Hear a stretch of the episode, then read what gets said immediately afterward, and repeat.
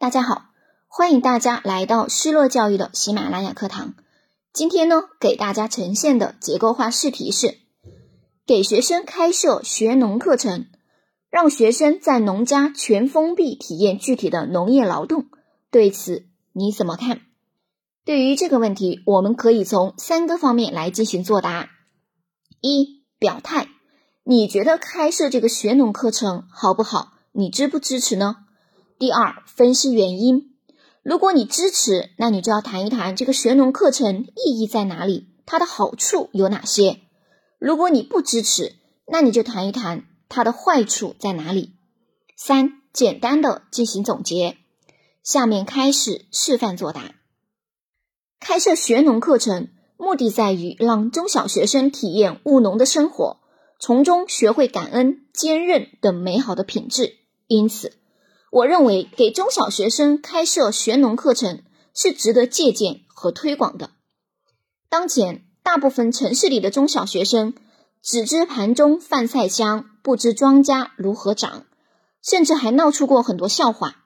而且，他们的课余生活也更多的是穿梭于兴趣班和补习班当中，或者呢低头玩电子产品。给他们补一补农业劳动相关的课程是很有意义的。一方面，这有利于学生了解农耕文化。农耕文明是中华文明的起源，其本质要求是守望田园、辛勤劳作。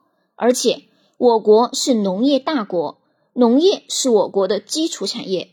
通过学农体验，可以让学生感受农业文明，帮助学生理解中华文明的精神，对他们未来的发展有正面的引导作用。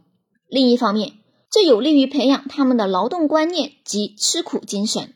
四体不勤，五谷不分，是现实中许多孩子的真实写照。孩子不爱劳动，与家庭娇生惯养有关，也跟生活脱离劳动有关。以课程的方式让学生参与到劳动中来，可以促进学生在劳动实践中逐渐养成正确的劳动观念和吃苦耐劳的精神品质。总之。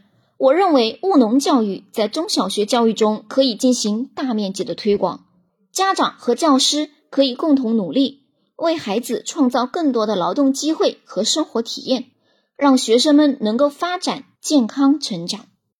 如果有小伙伴想要完整版的结构化面试电子文稿，可以添加微信“失乐零零五”，发送喜马拉雅面试领取。